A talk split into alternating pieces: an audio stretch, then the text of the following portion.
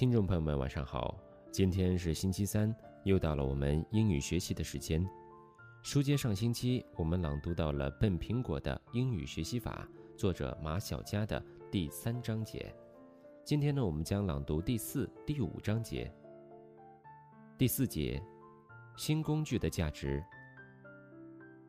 Every success comes as a surprise. Open your mind.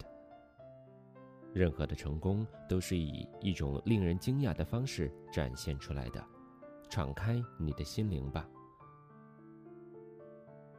再说个故事，有一个树，树枝上有一个苹果，有两个小孩都想吃那个苹果。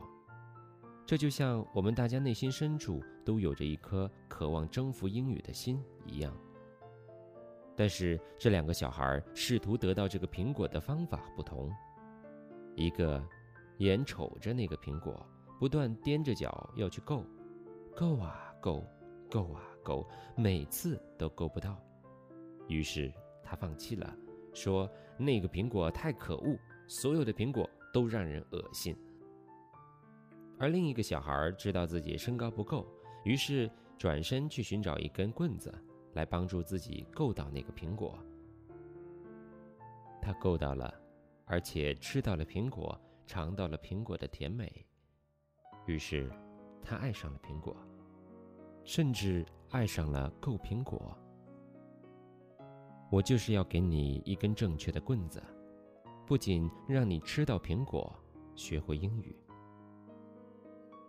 还让你因为能够吃到苹果而得到鼓励，继续去够下一棵树上的苹果，让够苹果。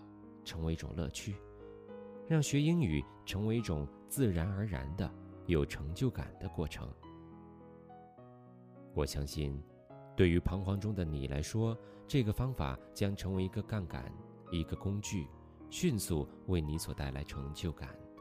这样，你就不会再觉得英语是个着实可恶的东西了。方法不对，只能把原因归咎于不努力。我在给别人分享我的方法时，总会遭遇“新东方也就这样吧”和我之前的方法差不多的质疑。不知道你是否也会如此？我每次说一个方法，总会从旧方法切入，这时有的同学就会说：“我们老师也说过这种方法。”于是后面的精髓他就放弃了。其实他只从我这里取走了他之前已经懂得的。那部分方法，而新方法的精髓通通没有吸收。如果你也是这样的话，那就完全失去了我给你讲这个新方法的意义了。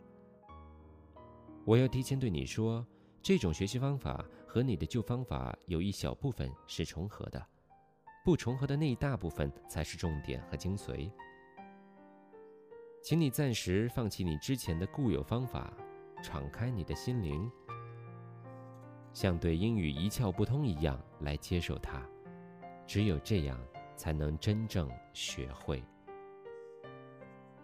当一条路走不通的时候，说明需要改变路线，而不是在之前的错误道路上修修补补。所以，请敞开你的心灵来接受它。第五节，我不是教你懒。有了放大镜，不等于可以投机取巧。Go hard, or go home. No person has the right to rain on your dreams. You do it yourself. 要么全力以赴，要么走人。没有人有权利给你的梦想泼冷水，只有你自己给自己的梦想泼冷水。我一直在说方法的重要性，因为有了正确的方法，就会快速见到效果，就会让人产生情不自禁的愉悦感和成就感，人就会自己忍不住去摘其他的苹果，我们就可以进入一个良性的学习循环。于是出现了这样的同学，他们得到了新的方法，然后回家坐在沙发上等着成功自动送上门来。结果会怎样？你自然很容易猜到。人人都想成功，人人都想快速成功，有了方法，自然能够保证成功快速到来。但是，请记住，快速成功的含义不是省略过程。我也绝对不是说懂了这种方法就可以不行动，等着天上掉馅饼。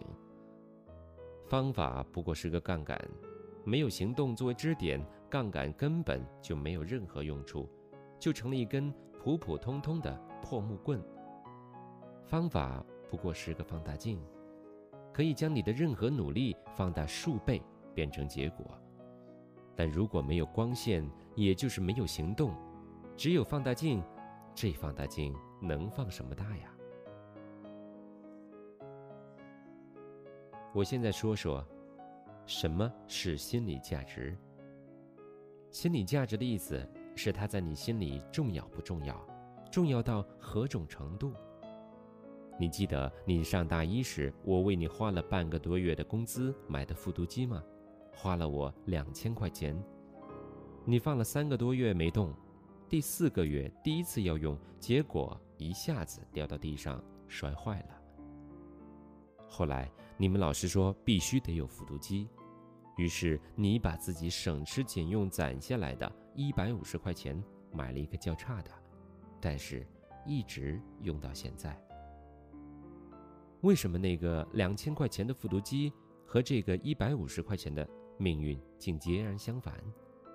我觉得手一滑这种具体原因并不重要，因为有一根根本的原因：我给你买的那个在你心里价值太低。如果是我使用它，就会非常珍惜，因为它是我花很多工资买来的；而那个一百五十块钱的复读机是你用血汗钱买的，所以你才会珍惜。承认吗？我还记得有一年我中了一千块钱的彩票，不到三天我就花光了，而平时一千块钱我是一个月的花销。为什么中奖的那千块钱我会那么快花光？为什么你会珍惜自己后来花一百五十块钱买的复读机？为什么老妈做饭你一直抱怨不好吃，而老妈不在家，你饿得不行了的时候，我煮碗。自己都不爱吃的面给你吃，你就感恩戴德了。是的，这就是心理价值。同样一个东西得来容易时，心理价值就低，就不会珍惜；得来困难时，心理价值就高，就会非常珍重。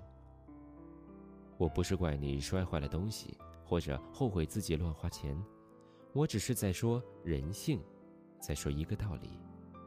得来全不费功夫的事物，就会心理价值低，所以一定会很快失去。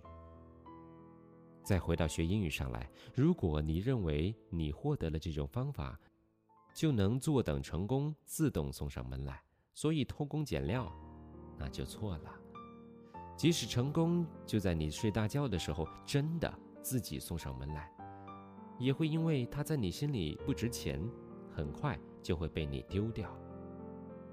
最后，像所有的道路一样，学英语也会出现一些意想不到的困难，因为英语不可能像喝凉水一样咕咚就喝下去。如果那么容易，我们早就喝了好几碗了。日语、德语、法语什么的都已经不在话下了。我们都需要克服一些预想不到的困难。我记得你以前好像经常发誓要减肥。搞得动静挺大的，要对得起自己，可每次都是雷声大雨点小。我还老讽刺你，一个胖子发誓减肥的时候，千万不要相信他，因为这时他铁定刚刚吃饱。但是自从你打算迷死那个小帅哥以后，我觉得很有效果。学英语的激情的培养，我也会重点和你说的。免得像你之前减肥一样，没有半点成果。好了，就写到这里吧。这些就是我开始给你讲具体方法之前需要说的。